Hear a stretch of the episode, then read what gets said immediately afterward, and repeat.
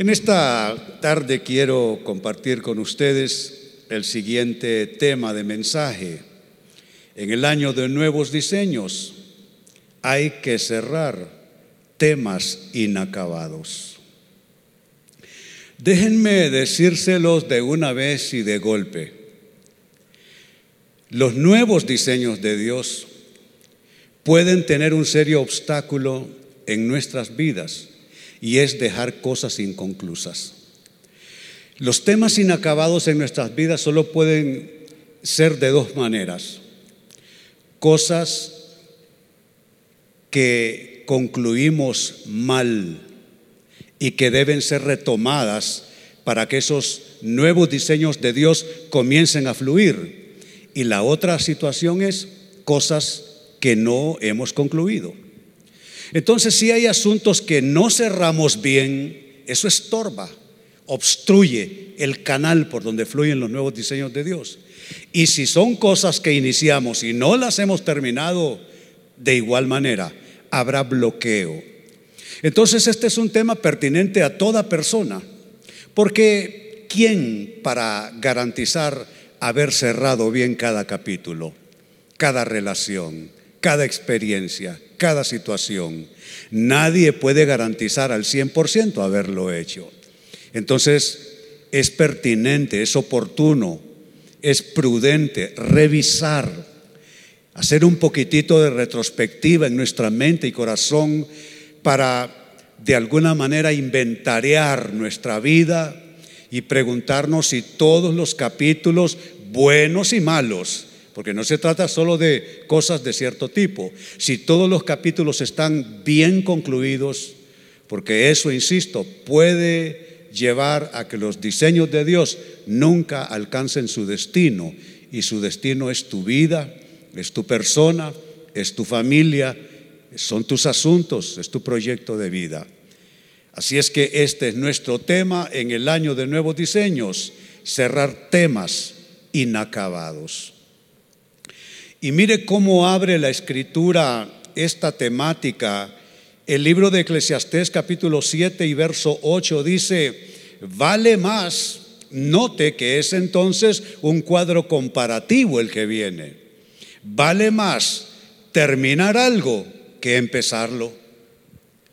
Que a veces nosotros solo nos alegramos cuando nos toca iniciar iniciar un nuevo trabajo, iniciar una empresa, si se trata de los muchachos, iniciar otra etapa en su eh, proceso de educación, en fin.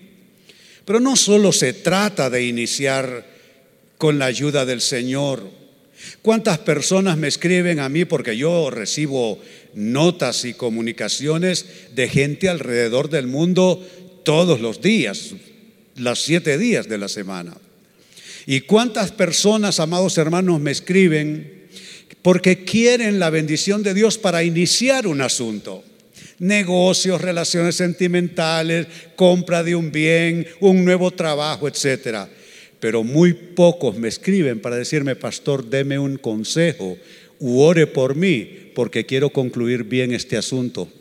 Este asunto que no me salió bien, o este cambio de temporada en que estoy, o esta situación que es un cambio en mi vida. Muy pocos piden por oración, por consejo, y eso ya me da entonces como para pensar que sí somos buenos para iniciar cosas con Dios, pero no para concluirlas.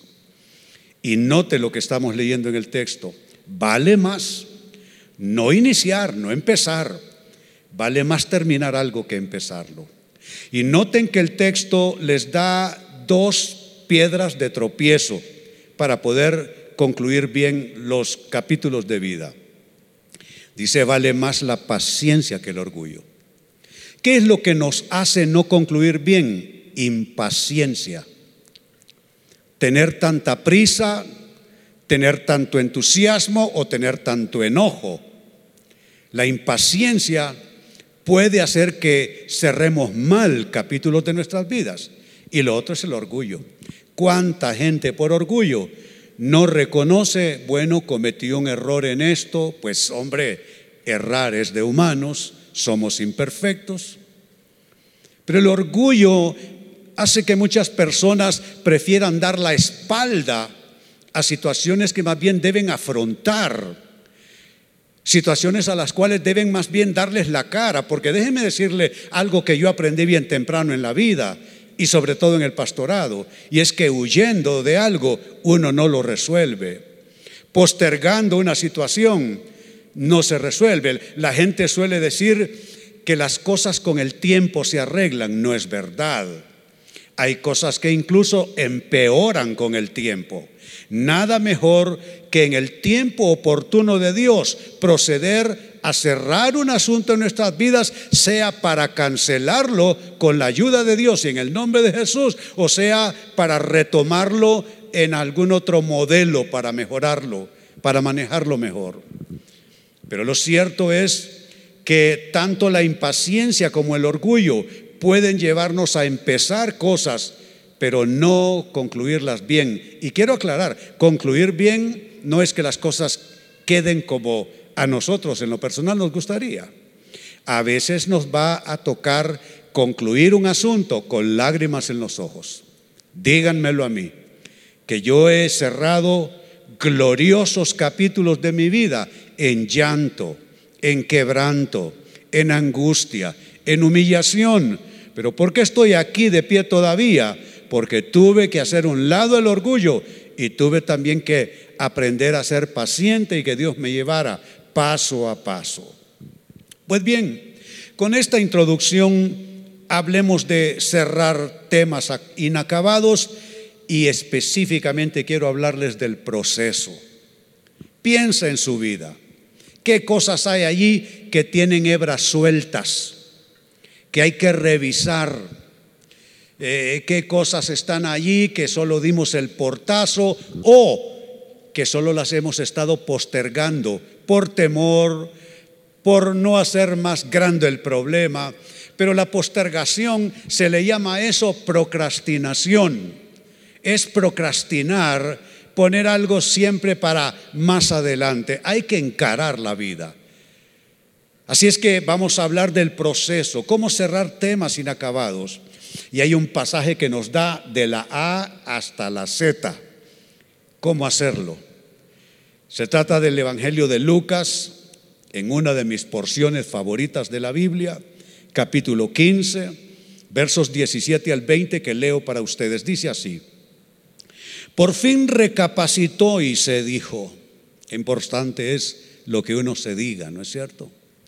Todo engaño comienza con decirse uno una mentira, algo que no es. Y toda liberación comienza con decirse uno la verdad, por dura que sea. Pues bien, dice, por fin recapacitó y se dijo, ¿cuántos jornaleros de mi padre tienen comida de sobra y yo aquí me muero de hambre? Y noten, tengo que volver.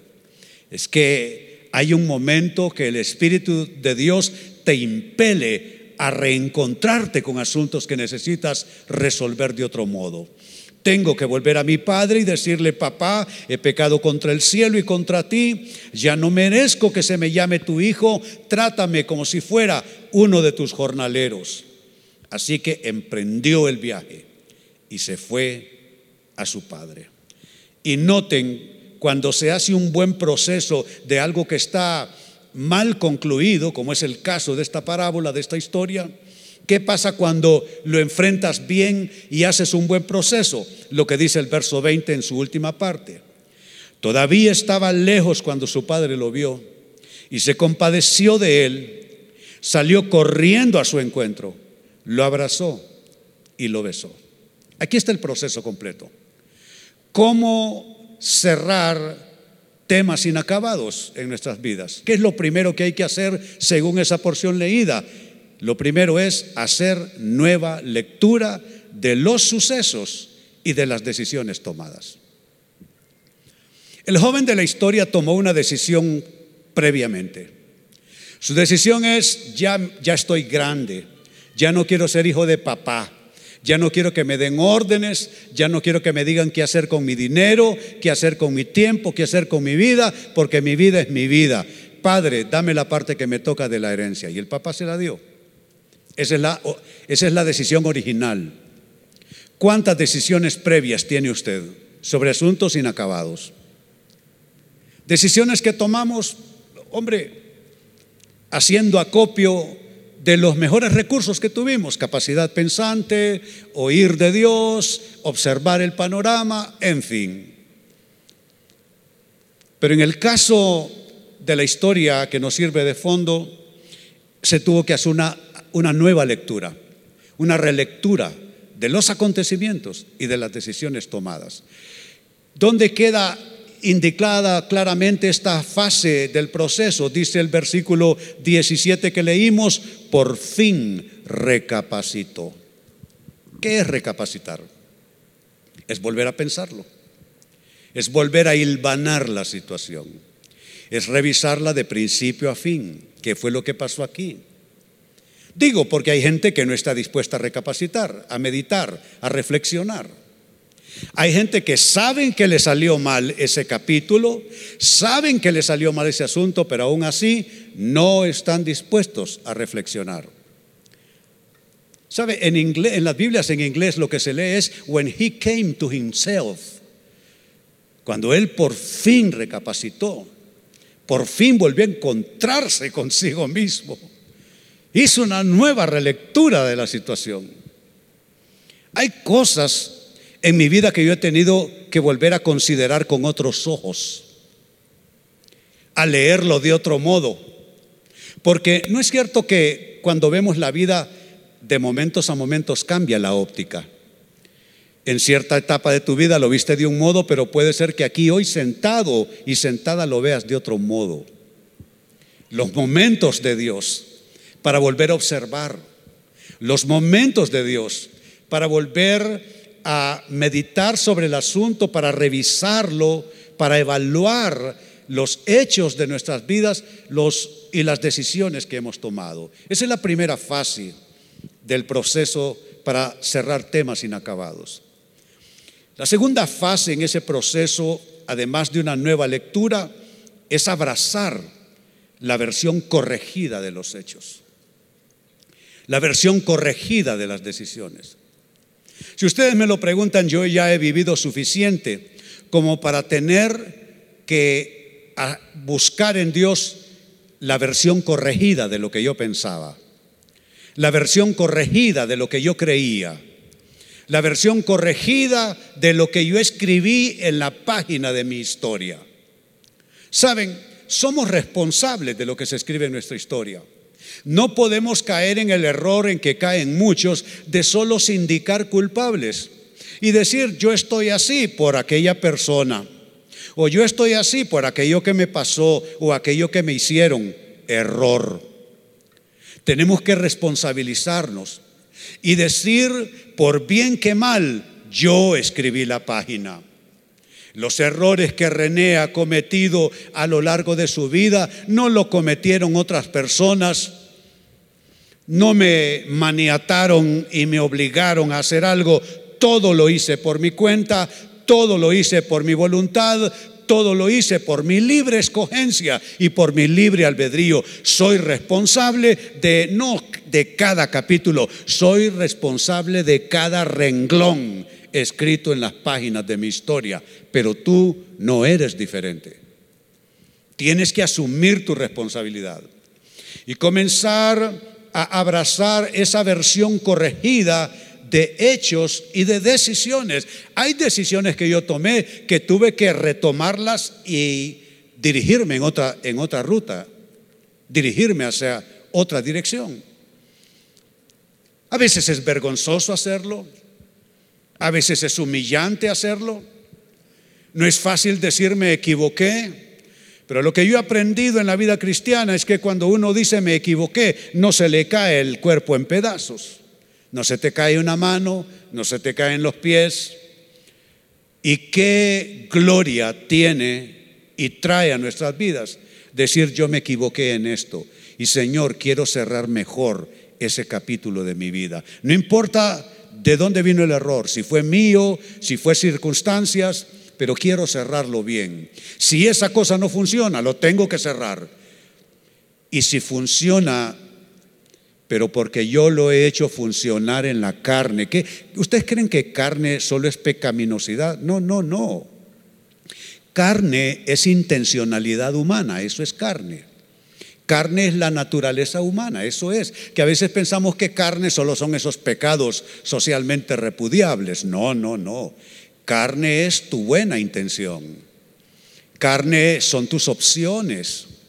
Carne son tus salidas. Carne son tus versiones de las cosas. Carne es como tú quieres resolver. Pero por eso hablo de abrazar una versión corregida de hechos y de decisiones.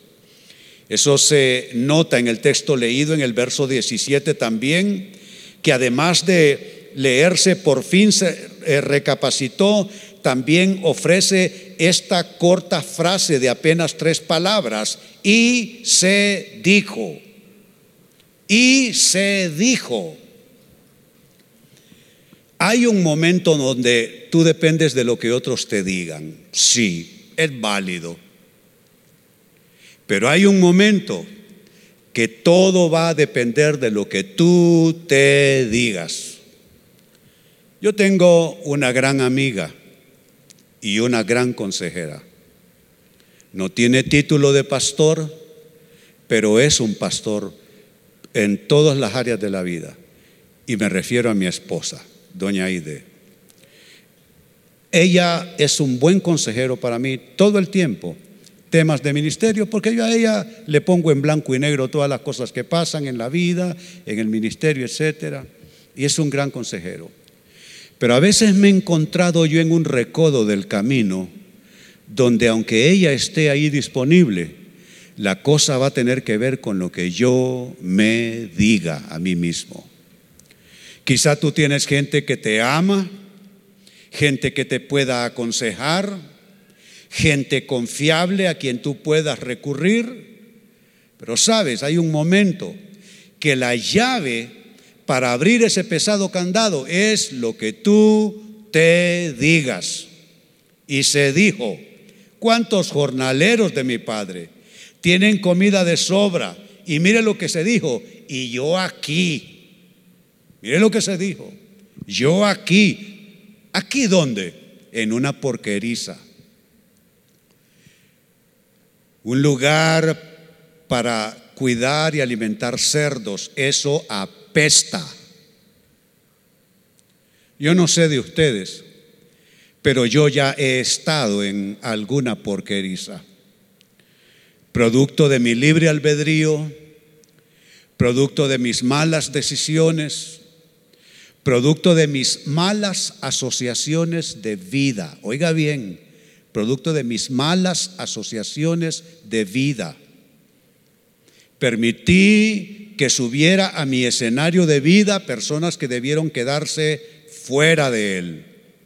Lo hice con la mejor intención, pero me equivoqué, no observé cosas que tenía que discernir, permití que esas personas fueran en temporadas parte de mi vida y eso solo fue como un error puesto en el récord de mis decisiones.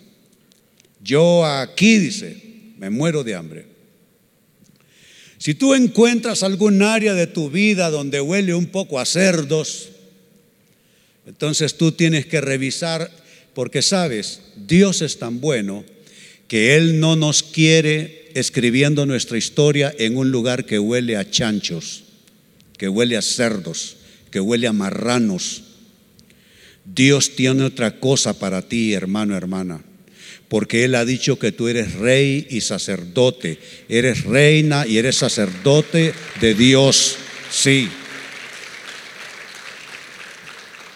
No es cierto que cuando hay un mal olor al principio nos molesta, pero el olfato se acostumbra. Y hay un momento que se te pegó en la nariz, se te pegó en el olfato y ya no lo sientes. ¿Saben cuál es un ejemplo típico de eso? El humor corporal. Tú no te lo sientes, pero pasas muy cerca de alguien y dice, ah, bárbaro, le voy a donar un desodorante o algo. Hay cosas que uno se acostumbra, quizá nos acostumbramos al olor de la porquería en nuestras vidas. Pero Dios no quiere eso. Si tú sientes que hay un tema, hay un capítulo, hay una situación que está mal acabado, mal concluido, entonces es importante que te digas la verdad y que abraces una versión corregida. ¿Versión corregida para qué? Para que tengas nueva oportunidad. ¿Cuántos saben que el Dios de la Biblia es un Dios de oportunidades?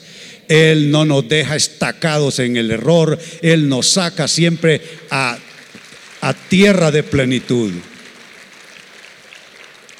Tercer paso en este proceso. Lo primero, hacer nueva lectura de los sucesos. Lo segundo, abrazar la versión corregida de los hechos, de las decisiones. Ahora, tomar o retomar decisiones. Tomar si es que las has postergado. Si es que les has estado dando más plazo y más plazo y más para mañana y más para quién sabe cuándo. Y retomar si es que la decisión tomada ya antes no te sirve hoy día. No hay nada de malo. A veces hay que tomar lo que estamos postergando, aquello que no queremos afrontar, y a veces hay que retomar la decisión, lo cual implica una decisión previa mal tomada. Dice en el versículo 18, tengo que volver. Eso es tomar decisión. En el caso de él, retomar, porque habla de volver. A veces se puede volver, a veces no. Por eso digo, hay que tomar decisiones cuando es para adelante o retomar si es que hay que verlo en otra dirección. Tomar o retomar decisiones. Tengo que volver. Dice, tengo que volver a mi padre y decirle, papá, he pecado contra el cielo y contra ti. Ya no merezco que se me llame tu hijo, trátame como si fuera uno de tus jornaleros. A veces hay que retornar, pero no para quedarse, como el caso de la historia. A veces hay que retornar solo para decir, ¿sabes qué? Esto no terminó bien. Vamos a hacer que termine bien. Así, así, así, así. Luego le das la mano y te das la vuelta y te vas. A veces es para, eh, para retornar y quedarse, a veces solo es porque aquello quedó mal arreglado. No tienes paz tú, no, tienes, no tiene paz la otra persona, entonces es para decirle, ¿sabes qué? Te perdono y te vas. O, ¿sabes qué? Perdóname y te vas. Es ahí donde hay que discernir hacia qué dirección el Señor te estaría llevando tomar o retomar decisiones. Y lo último en este proceso, llevar esas nuevas decisiones a la acción. Porque a veces tomamos la decisión, pero más hoy, más mañana, más hoy, más mañana, más hoy, más mañana, ya tomaste la decisión. Pero óyeme, ¿y, y cuánto te vas a estar para llevarla a cabo? Yo siempre he dicho que para tarde, mejor temprano. Y eso aplica a muchísimas cosas y áreas de la vida. Para tarde una decisión, hombre, mejor temprano. Porque si de todas maneras vas a tener costos que asumir, van a haber cosas que te van a, perturbar un poco tu paz, te van a afligir, pero para hacerlo muy tarde, mejor lo haces temprano. Que tienes vida, que tienes fuerzas, que tienes oportunidad. Dice el verso 20, así que emprendió el viaje. Me gusta, emprendió el viaje. La reina Valera 60 dice por este versículo, y levantándose, vino a su padre. Levantarse involucra acción, acción. Entonces nuestro tema ha sido en el año de nuevos diseños. Para no bloquear esos diseños de Dios a tu vida, necesitas cerrar temas inacabados. ¿Cómo hacerlo? Uno, hacer nueva lectura de sucesos y decisiones. Dos, abrazar versión corregida de hechos y decisiones. Tres, tomar o retomar decisiones. Y cuatro, llevar las nuevas decisiones a la acción. Les invito a ponerse en pie. Vamos a orar. Siento que este es un minuto de Dios. Hay cosas aquí que pueden quedar selladas en el Señor. Hay cosas que se pueden resolver en el altar Y cuando tú las resuelves en el altar, cuando sales del otro lado de la puerta, vas a poder hacerlo con facilidad, vas a fluir. Pero si tú no haces altar, te vas allá afuera y sigues con tus propias fuerzas. Sigues con tus propias capacidades. Pero si tú lo arreglas en el altar, entonces eso se va a resolver de puertas hacia afuera.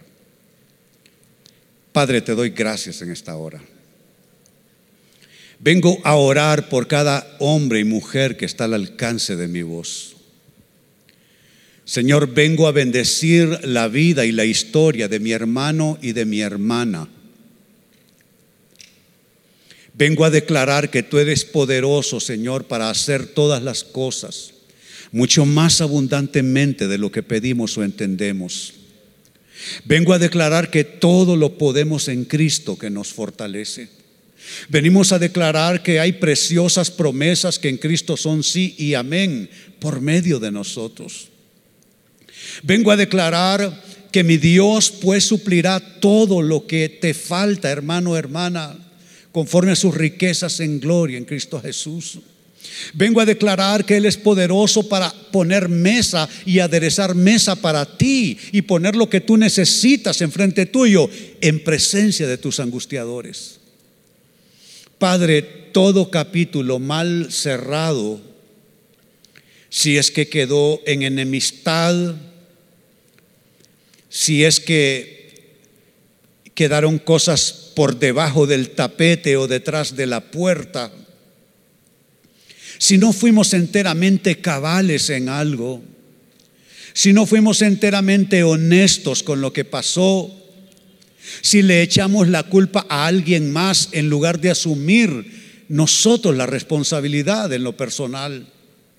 Si fuimos como Adán que argumentó a Dios, la mujer que me diste por compañera, ella es la responsable, ella tiene la culpa. Hermano, hermana, alza tus manos, preséntale ese capítulo inacabado en tu vida. Eso que solo tú y tu conciencia lo saben. Y Dios, por supuesto. Señor, pido, pido Señor que así como aquel ángel tomó con una tenaza de los carbones encendidos de las brasas y purificó, así que tu palabra purifique, Señor. Donde hay falta de perdón, nos aseguramos perdonando a nuestro ofensor una vez más en el nombre de Jesús para dar por bien concluida esa situación. Si hay algo que reconocer en tu presencia, hoy lo reconocemos con humildad, Señor. Y recibimos la nueva oportunidad y la unción para salir de este lugar de adoración y no dejar temas inconclusos, no dejar temas inacabados, sino hacer como dice tu palabra, que Jesús es el alfa y la omega, el principio y el fin. Queremos caminar con Jesús en el inicio de nuestros asuntos de vida y en el final de cada cosa, por bien o mal que haya salido, en el nombre de Jesús. Hermano y hermana, te bendigo. Declaro unción de Dios sobre tu vida. Unción para discernir, unción para decidir, unción para hablar, unción para evaluar, unción para tomar decisiones, unción sobre tu voluntad para moverte a hacer la voluntad de Dios, unción para valentía. Valentía no es no tener temor, valentía es accionar a pesar del temor. Declaro la valentía de Dios en tu vida para que puedas avanzar y puedas ir por la ruta de Dios. Así te bendigo en el nombre del Padre y del Hijo y del Espíritu Santo. Iglesia, decimos todos, amén y amén. Bendito sea el Señor. Bendito sea su nombre.